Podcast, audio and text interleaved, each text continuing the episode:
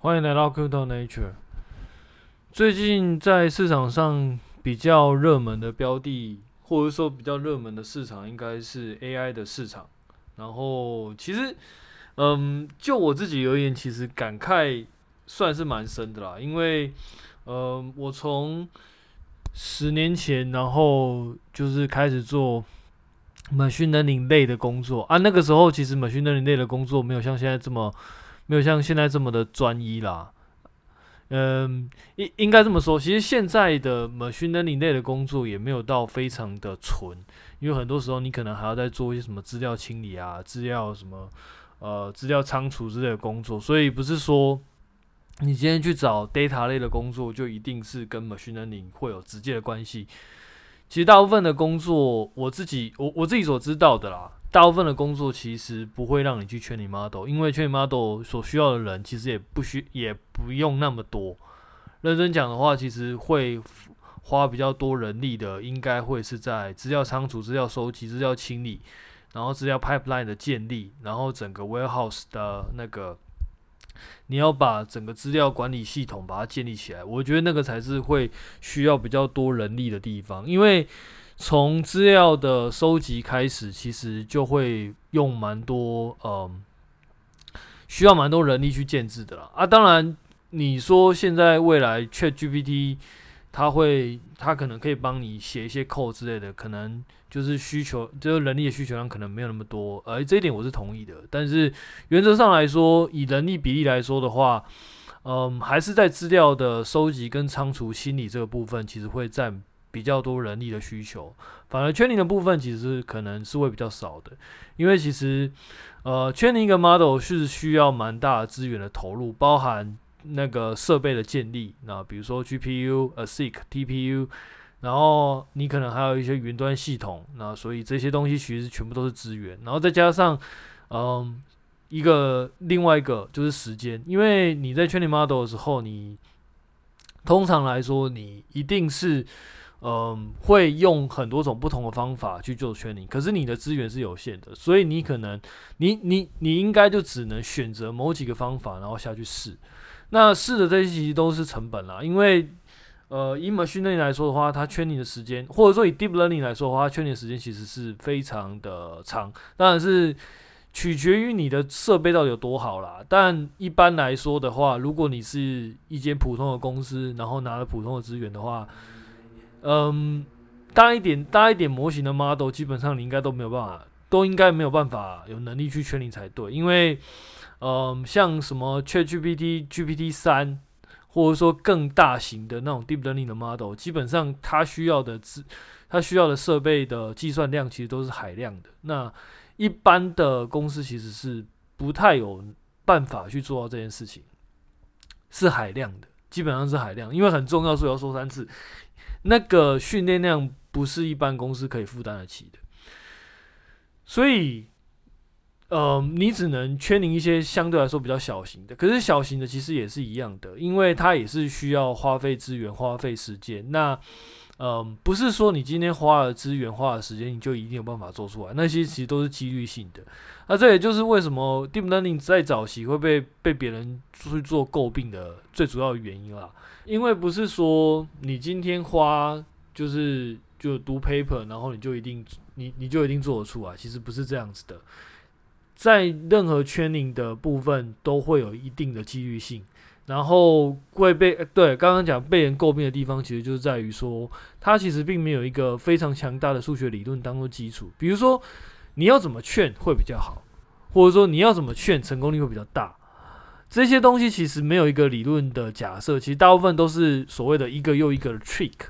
那这些 trick 呢，可能在某一些 case 上它是 work 的，可是可是在某一些 case 上它是不 work 的。相对来说，几率性就会比较高啦。就是嗯，也简单来说，就是它是有一定的几率性会成功，有一定的几率性会失败。所以早期有一些就是在做 deep learning 的论文的人就会。把自己当做是调参数魔人，因为你就是在调参数，然后想办法让这个 model 能够 work。那很多时候呢，你可能 work 了，但是你还不知道为什么，就是重现率其实是有点低的。那这个其实在早期也，嗯，在很多论文上其实呃蛮常出现的，就是你很难去重现它的结果。然后他丢了丢出一个很好的结果，但是你怎么做都没有办法重现出重现出他的他的结果出来。那不一定是他作假，很有可能是他调了一个东西，但是他觉得那个东西不是很重要，但偏偏干它就是一个最重要的参数，但是他就不知道。所以在他的电脑里面，他永远都可以劝得出来是没有问题的。可是，在你的电脑，你永远都劝不出来，因为你就是没有调它，就是你没有调到它的东西。你懂我意思吗？就是这个，就是在早期的 Deep Learning 的文章里面，很常会出现的一个很很大，我我个人觉得很大的问题啊。因为，嗯，这个会让整个，嗯，Deep Learning 的工作者会比较，嗯，就是他很难就不一定好商业化啦。因为假设你今天你做的东西没有办法一再的重复的话，其实，嗯，在应用上就会。会遇到蛮多问题的，比如说你今天，因为因为一般来说，我们的所谓专案其实都会有时限的，就是你可能在什么时候要做出来啊。如果你今天重现性不高的话，其实你可能在那个当下你还是没有办法做出来，但是你也不知道怎么样才有办法做出来。你你你可能会有个大概的方向啊，可是很多时候你可能呃要 training 出来某一个东西，可能是。你的重现性可能是不高的，那这样子其实是一个我自己是会觉得是一个蛮大的问题啊。那话讲回来，就是在十年前其实很少，相比现在来说，其实很少真的是在圈里 model 的工作。那现在其实比已已经是比以前好了，所以看到很多那种就是呃，就是什么 Facebook 的那个那个一些。工作也不是工作者，就是反正就是一些，你就看到一些去算是一些呃网红，然后就是说现在 AI 怎么样怎么样之类的，然后发表自己的感想。我我我自己觉得就是感触蛮多啦，因为其实做东西都是呃，应该说他们一直都有在做东西，只是说在那个当下，那个东西可能还没有办法打到大家的那个理解圈里面，所以然后。等到就是突破一个临界点之后，其实对我来说，嗯，它的改变其实并没有到非常大，只是说刚好就 trigger 到某一个点，然后它就补足了所有的东西。其实，其实这东西在我们现实世界任何东西其实都蛮像的。比如说，嗯，你看，像我们在投资的时候，可能。有一间公司，它可能一直都表现很好，只是说市场没有关注它，但是并不代表说市场没有关注它的时候，它没有走到正确方向，它可能还是走到正确方向，只是说它没有它没有去吸引到大家目光的时候，它可能就是一样的发展的速度跟发展的趋势，但它可能就是在呃，就它的股价可能就是平平无奇。可是当突然间打到一个点之后，然后那个大家关注点在它身上的时候，就突然间。呃，就是爆发起来。那我我自己觉得，Deep Learning 它现在这个东西，其实某一个程度上也有一点类似，呃，这样子的味道。因为其实它就是不断的在往前去做推进，只是说可能刚好在呃，它不断在进步的过程之中，然后一点一点累积不同的进步，然后产生一个质变，然后让大家觉得，哇，这个东西好像真的是还蛮。好像真的是还蛮有机会的，我我我自己的观察比较偏向于这个样子啊，所以嗯，以一个资料工作者来说，我觉得是乐观其成啊，因为对于呃整个市场关注度如果拉到 AI 来说的话，其实对于从业者来说，其实都算是一个还蛮不错的那个。的机会，因为就会有更多的资金可能会潜在性的资金可能会灌进来，然后最近会比较常看到，就是大概就是 Google 跟呃 Microsoft 的并，不过 Google Search 跟 Microsoft 的并去做比较了。那目前在大家所讨论的不外乎就是 Microsoft 并可能未来会整合 ChatGPT 的的功能，然后 Google Search 它。最近表现就是在一些 demo 的状况好像不是很好，那大家就会觉得其实很有可能会就是会有机会去呃跟 Google Search 来一较高下，甚至是就是让他呃感受到危机，应该应该这么说。那基本上在这件事情上，我个人是比较不看好 Google 的部分，但并不代表我比较看好那个 Microsoft 的 Bing Search，因为 Microsoft 的 Bing Search 其实，嗯，该怎么说呢？其实我目我我我自己用的感觉是它的 Edge 其实还 OK，可是 Bing Search 的话，呃，用起来还是没有像 Google Search 那么好用，但。单凭这一点的话，我也很难说，就是 Bing Search 有办法去呃打败 Google Search。我我觉得目前来说，其实还算是蛮难的啦，因为种种考量啊，比如说大家还是比较习惯用 Google Search，然后再加上其实 Bing Search 它目前累积的那个能量跟使用习惯，其实都还没有到非常的。明显，但是它有几个优势啊。首先，在 Bing Search 里面，它其实不是微软的主要业务。然后，但是 Google Search 来说，对 Google 来说，其实是一个很大赚钱的地方。所以，它等于就是用一个下档损失的东下档损失有限的东西去挑战一个人家主力。那其实如果能够挑战成功的话，其实对于 Google 的打击，其实一定是会蛮大的。那嗯，但是。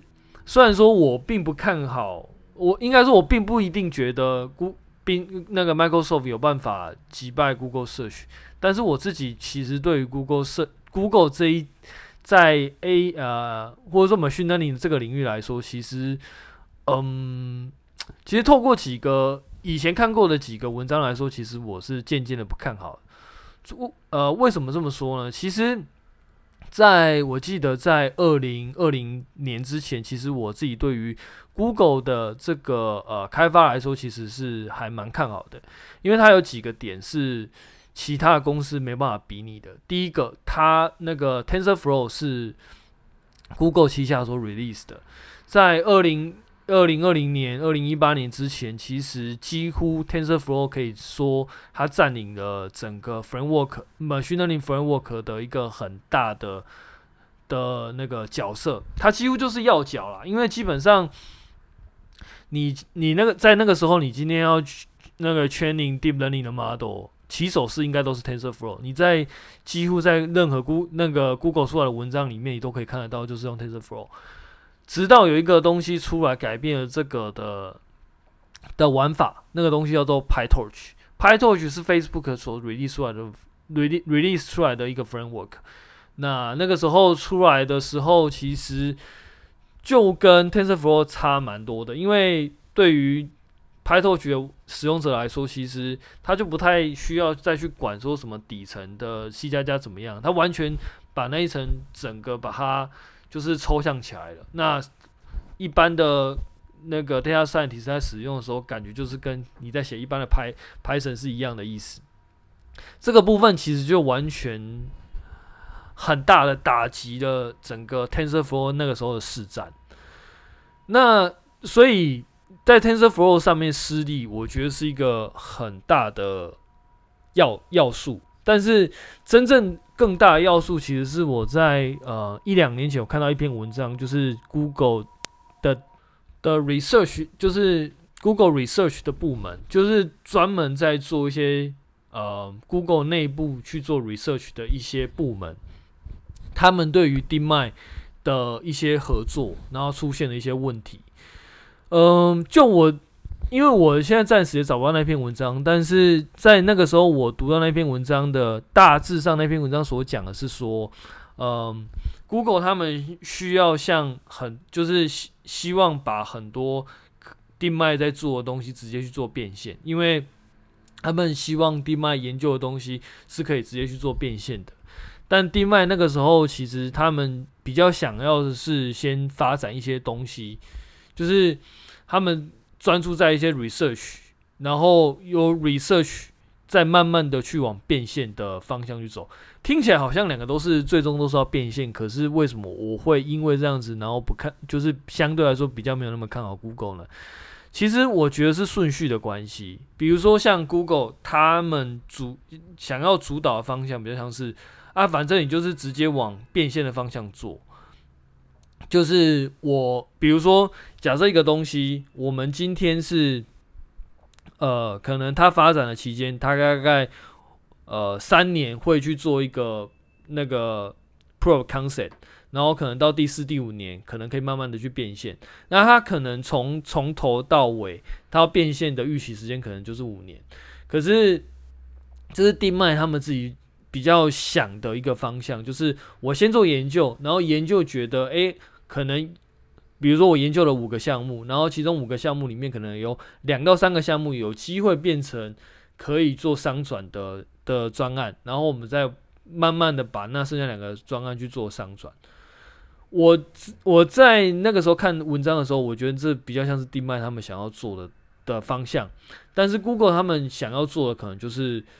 我们不要只就是跑前面那三年，可能就是。或或者是说，反正我尽可能把那三年压缩越少越好，啊、我尽可能去做一些直接把现有的东西，然后去做一些可以直接直接去变现的东西。比如说，我可能就是，嗯、打个比方啦，那个时候假设是人脸辨识的话，我就不要去研究一些什么更复杂的 model，反正我就只是直接拿目前现有的人脸辨识的 model 直接套上我的 cloud service，然后直接拿出去卖钱。我。那但但是这一点跟 DeepMind 他们所要去推行的方向其实会有点不一样，所以他们两者在合作的的那个过程之中，可能就会有一定的那种意见分歧。那这一点其实是我相对来说会比较没有那么看好 Google 原因，因为其实嗯，Google 它做的这个方式啊，其实跟呃讲讲难听一点，就是在跟一些我们常常在说什么都不去做创新，然后直接拿现有的技术，然后直接去做那种去做商转的公司，其实是一样的。就是你你现在做那种 machine learning、deep learning 这种这种呃类型的专案的时候，其实不可避免的，你一定会花很多时间在去做 research。可是假设你今天如果不去做这个阶段，你直接把这个 research 部分拿掉，你直接从现有的东西，然后去做商转的话，就是直接把它推出一个，就是比比一个服务的话，其实我自己觉得很多时候是一个杀鸡取卵的动作啊，因为你在做后面这个部分啊，其实你就很难跟人家做出什么差异化，因为要拿现有的模型去做一些 application 的开发，其实讲白一点，就是你今天。人家有劝好的模型，其实你可能都可以拿来应用，但但这件事情，嗯，在其他小公司做可能还是合理的。可是你今天是 Google 的话，其实你应该有更多的资源可以去做分配，然后可以去做开发。你应该去有办法去做一些更独特性的开发。虽然说，嗯，那样的成本可能是会比较大的。啊，当然不要误会，其实我并不是说。呃，去做商转的这样一定不好，而是说，其实你每间公司，你的你的那个所掌握的资源在哪里，你应该就有办法去做出更适宜的判断。做商转不是不好，事实上我们在做任何东西，其实都需要商转，包含为什么现在 ChatGPT 之所以会红，也是因为它有办法达到一个商转商转的程度，我们才有办法把这个东西。就是视为，诶、欸，他期望值，他如果我投资他，我资金投资他，我的期望值可能是高的。那这样子的话，才会有一些资金很愿意去投进来。假设你今天其实做怎么做都是在做研发的话，其实很多时候你只能那个停留在那种呃实验室的阶段。所以商转不是不好，而是说你要怎么样去调配这个比例。假设你假假设你今天你并没有那么。强大的资源去推动就是 training 的部分，然后去推动开发的部分的话，那我觉得你做商转其实是合理的。可是你今天你是 Google，你本来就有一一些资源可以去做一些更呃难度更高的开发。在这个时候，其实你去选择做一个就是直接把产品做出来，我觉得就不是一个很很合理的做法，因为嗯。你去做一个相对来说比较稳定、那确定性也比较高的事情，其实你的报酬其实就是平平。这这个跟我们在做那种就是投资的道理是一样的。你今天大家都知道的事情，你投出来的报酬率其实就不会太好，也也不能说不会太好啊，就是你没有必要去做这件事情啦，因为你可能投大盘就就就也差不多的报酬，你为什么还要再去就是去投一个个股？那个股的下档风险可能还比较大。你懂我意思吗？就是，但但话又说回来，假设你今天你是有钱，你你有资本，你有资源，那你完全讲你的钱，然后赌在一个大盘，就是全部都全部压在大盘里面，我觉得也很，我我我从我自己的角度来说，我觉得也很奇怪，因为你明明就是你可以损失的那个。风险耐受度其实是比人家强的，所以你没有必要把全部的资金全部压在大盘，你可能可以把一点点的资金抽放在一些报酬率可能很报酬率高，但是下档风险可能也是有限的一个地方。当然说它可能成功率不是那么高啦，比如说二十趴，可能你投的资金会不见，但是可能哦啊不对，八十趴你可能投资金会不见，但是二十趴你可能可以创造两到三倍的利润的话，我觉得这个就是可以试试看啊。那那对我来说，Google 那个时候的决策其实就有点类似这个道理，就是他明明有更多的资源可以去专注在开发这件事情上面，可是他在那一篇文章所显示出来，其实是他宁愿将这些钱全部拿去做一些相对来说比较稳定但可以快速商转的一些东西。就我自己而言，其实我会觉得那个时候这样子做不是一个很好的做法。啊，当然，其实这是我个人意见。那我并我因为我没有在 Google 工作过，所以我也不知道 Google 那个时候内部的状况是怎么样。那我看的其实就是文章啦。那文章它上面这样写，其实我就会从那样的资讯去解读这样的事情。那当然，其实呃还有另外一件事情，就是你在。你在公司里面，你担任要角，你没有站在那个角色里面，其实你是很难去体会那个心境的。就像以前我曾经遇过一个一个算是一个呃一个事情吧，就是曾经有一间创业公司，然后他在走到一定程度的时候，其实在在一开始创业的时候，其实大家都知道，诶，你今天做得好，你就是应该要继续往，就是钱要继续往下投，然后去。想办法滚，就是想办法去投资，然后想办法去滚出更高的、更高的获利出来。就比如说，因为因为你今天创业公司，你本来就是资金本来就少嘛，所以你就是你没有办法去等待一个稳定的结果。因为因为你在做创业，你本来就是会有一定几率性，那你就是应该把你的钱尽可能的去利用到去做出下一个成果出来。因为你本来就在赌嘛，你你钱留在自己身上，其实对你来说不一定能够可。你不一定能够创创造出更多的获利，你懂我意思吗？其实你把这东西放在比如说某一些东西预算里面，然后尽可能希望可以透过那一些呃做那些事情，然后让你自己的公司的价值在往上更一步提升嘛。因为你单纯拿钱，其实那个钱其实并不一定有办法去让你的公司的评价变高。因为，因为我们在做创业，其实它就是一种杠杆嘛。你拿别人的钱，你的目的其实就是想办法帮你自己的公司的那个价值再往上推嘛。你单纯的去持有现金，其实并不一定有办法去提升这个公司的价值。因为我们在做，就是在做创业公司的时候，你基本上就是希望是可以十倍、百倍这样一路翻上去。你，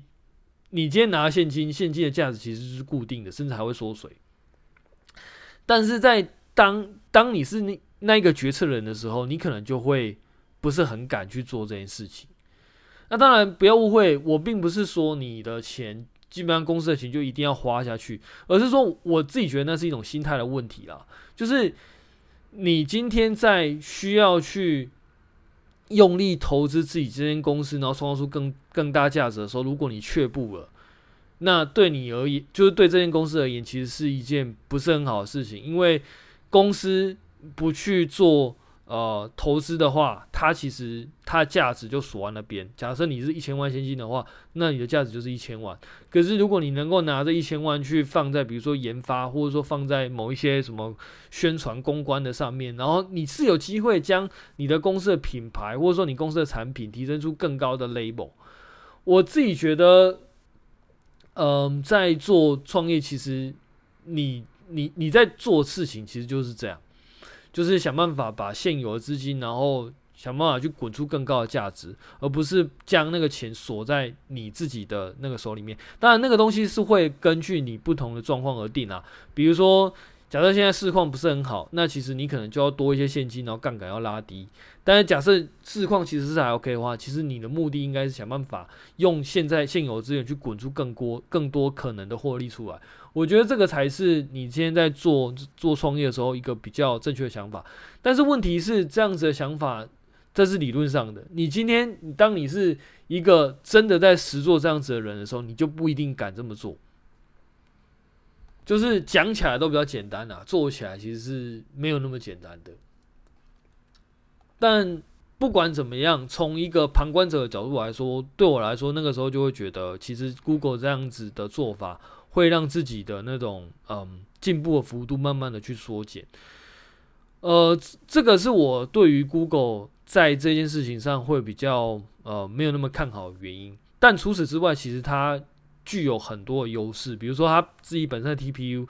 然后它自己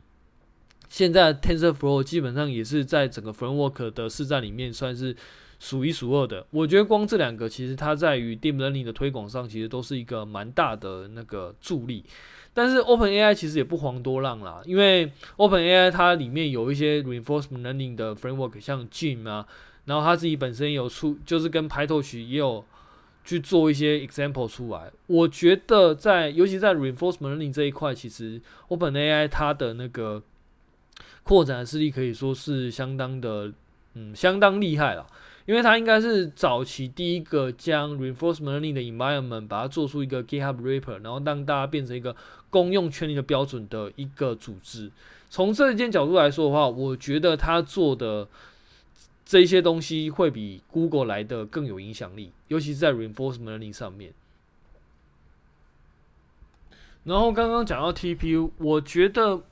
嗯，在 training 的很多时候啊，如果你有在就是有听过我以前的集数，甚至上古以前我在聊那种 machine learning、deep learning 的集数的话，你就会会知道我其实抱持的一个概念，就是很多 data science 的工作，或者说 data science 的专案，其实是非常的吃软硬整合的。比如说，它的软硬整合包括你的 machine learning 演算法，然后包含软体、韧体，就是所谓的就是 framework 跟 driver 这一段，然后还有。硬体就是所谓的晶片以及其他其他的伺服器的那种整合这一段，嗯，甚至我会觉得，其实很多 application 到最后都会自己出自己的晶片，比如说像那种 language model，它可能就会有进化到有自己 language model 适合的晶片，然后 image process 可能就会 image process 的晶片，那这个。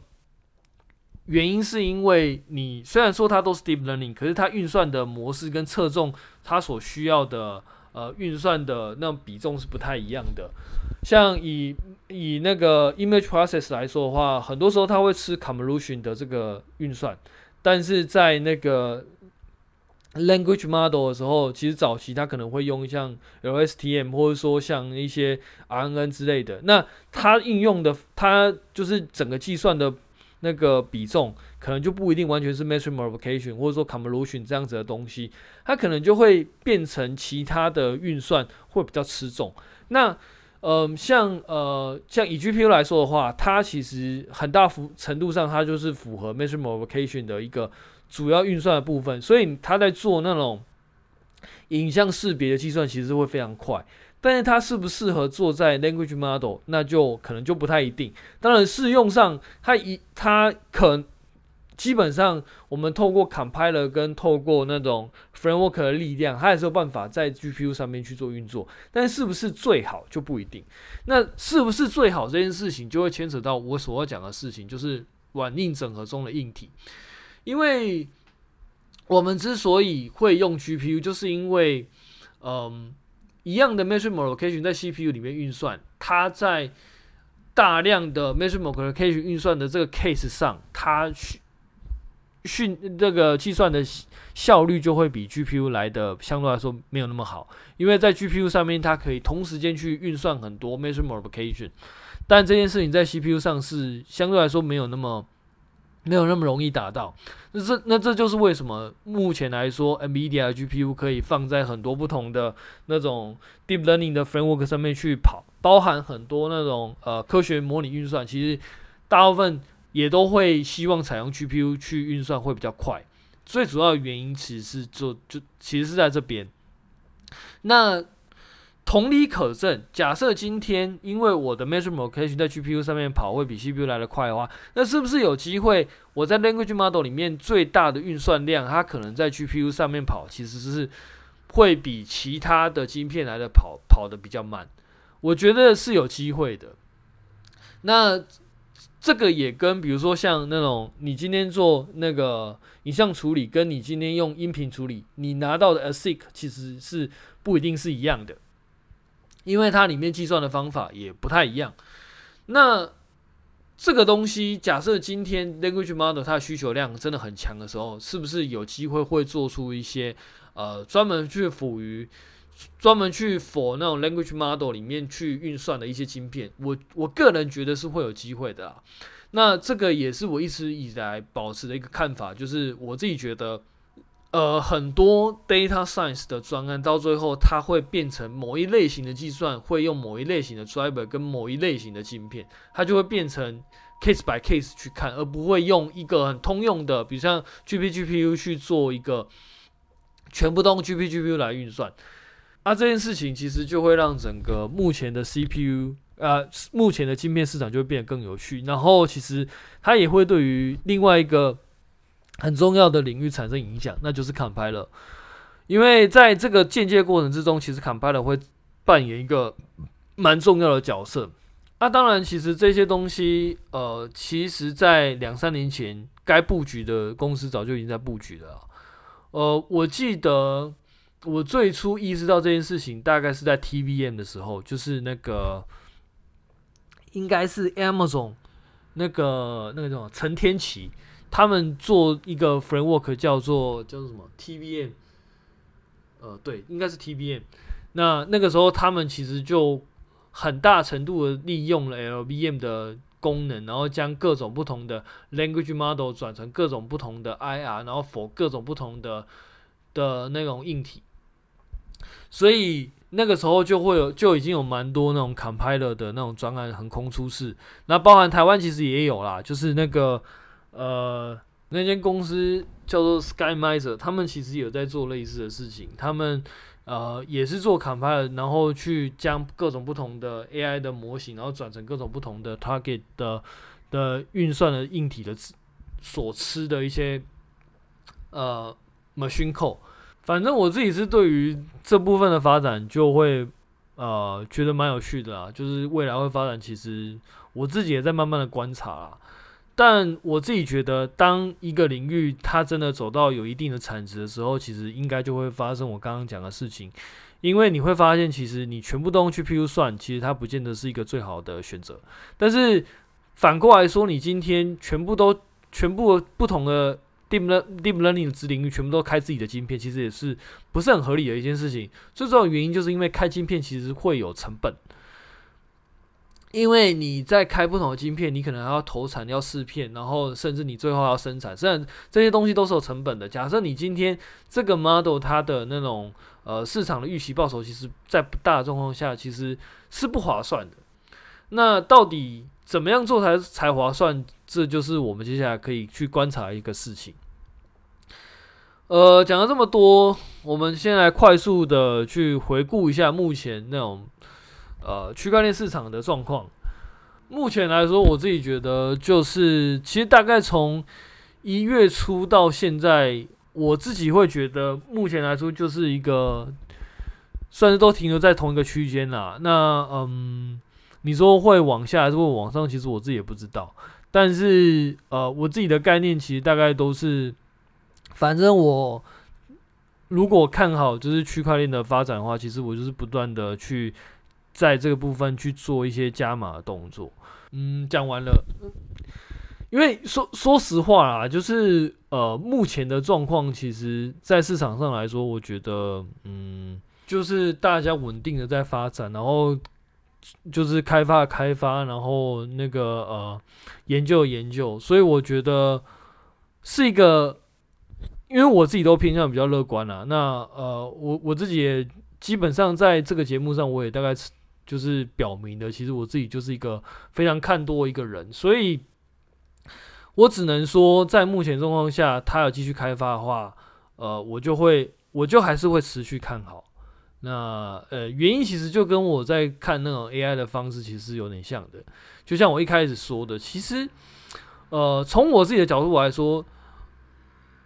这十年来 machine learning 的发展其实并没有太大的，就是它每一年其实进步的幅度都差不多。它其实并没有说哪一年突然间就突飞猛进。其实其其实并没有，其实它就是慢慢的、稳定的、不断的在发展。啊啊，至于到底为什么突然间感觉好像大家评价都变了？因为因为我我我觉得很讽刺的就是就是你在呃，比如说不要说很久啦，一年前就好，一年前基本上大家对于 AI 的看法不是这个样子的，其实就是啊，这个东西就是在骗钱啊，这个东西就是一个泡泡啊什么的。那在这两三个月之内，其实评评价突然间一瞬间就是。整个就是改变了，那嗯，我自己是觉得蛮讽刺的，因为对我来说，我会觉得它其实每一年进步的幅度都一样。那当然，嗯，我并不是要去抨击说这些人就是就就就是呃呃，就是会见风转舵啊，或者说会改口气，其实不是这样的。其实我很能够理解。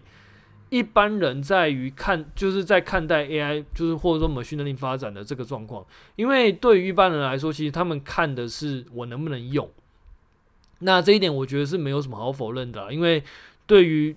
你是使用者还是你是投资者来说，其实都一样。我今天不能用的东西，我就当它是一个没有用的东西。但对我来说，因为我本身有一大部分的比例是一个开发者，所以对我来说，我就会觉得其实它就是不断的在做。往前的开发，所以我会觉得它一直以来都是呃一个蛮有蛮有前瞻的一个一个呃一个领域。那这一点呢，目前来说，我在于 blockchain 的看法其实也是这样子的。我自己还是觉得，其实 blockchain 其实是蛮有机会的，只是说它可能就跟 AI 一样，它需要一个瞬间改变的的的，的催化剂。那至于这个催化剂什么时候出现，其实我不知道。所以，嗯，我自己的做法大概就会是，我就慢慢的去布局，慢慢的去买这样。那呃，当然有些时候其实是结果是还不错啦，因为你基本上留在场上，那以前可能放着的部位，其实它还是有在场上慢慢的去获利。那当然你后面就是加的那种，那成本可能就比较高啊，那就没办法，因为。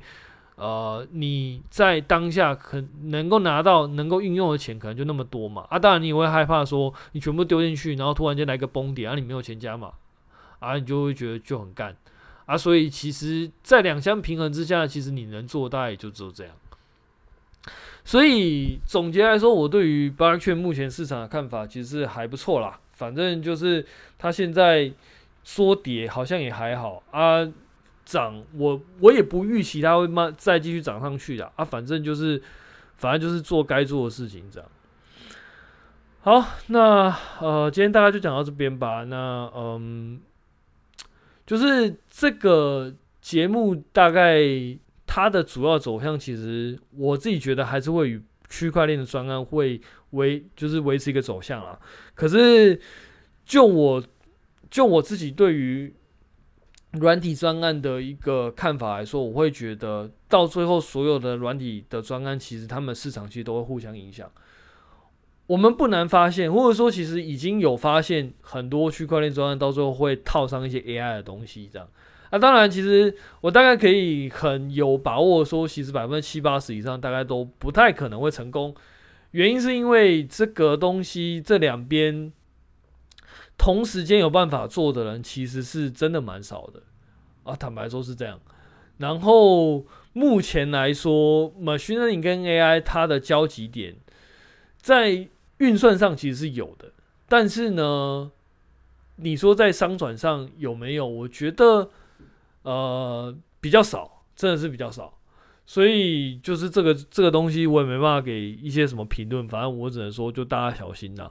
但我自己对于这种专案的看法呢，其实都是一个呃，会比较小心呐。因为我自己两边我都有在做一些开发，所以我很清楚，就是嗯，同时间有办法兼具这两个部分能力的人，其实是蛮少的啊。坦白说，是真的蛮少的。因为 Deep Learning 本身。它，呃，虽然说现在工具很多，所以让整个学习门槛降低，但是它真正的学习门槛是在于资本，也就是说，你今天要有能力去搞到一些 GPU 运算资源，然后同时间你还有能力去了解论文上面写的东西，你才有办法真的去跑出一些，就开始跑一些实验。那这些东西，我相信对于大部分的创业公司来说，其实都是一个不小的门槛。那区块链这个部分呢，虽然说它的门槛没有像刚刚那么高，但是它它的门槛在于说，嗯，区块链的开发在 decentralized 的开发上，其实跟 centralized 的开发其实是，呃，虽然说它一定有雷同的地方，但是不同的地方也是蛮多的，所以。你同时间又要花时间在 blockchain 上面，同时间又要花时间在 AI 上面，我觉得相对来说是比较没有那么的，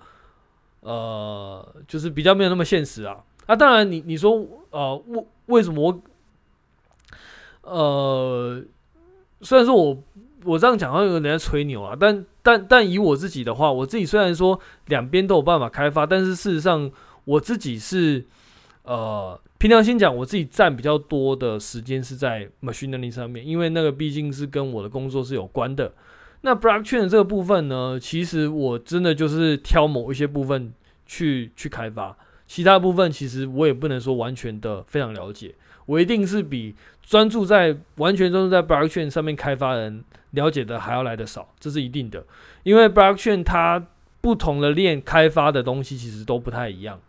比如说你在 ETH 开发的东西，跟 Solana 开发的东西，跟 Cosmos 开发的东西，跟 ABS 开发的东西，跟 p o k a d a 开发的东西，跟 Cardano 开发的东西，其实，嗯，我觉得你概念上可能差不多啦。可是你说这些东西要完全移植，我觉得我觉得难度是不小的，因为很多那种语言啊，还包含它 environment 其实都不太一样，所以。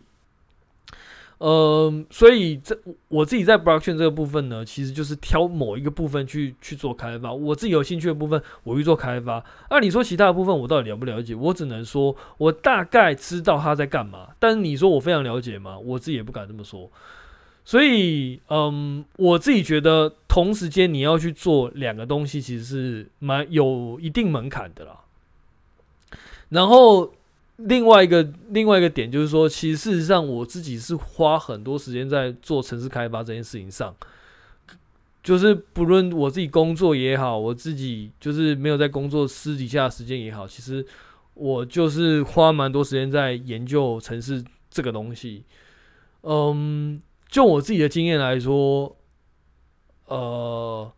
会花这么多时间研究的，其实真的不多。所以这就是为什么我会说，假设今天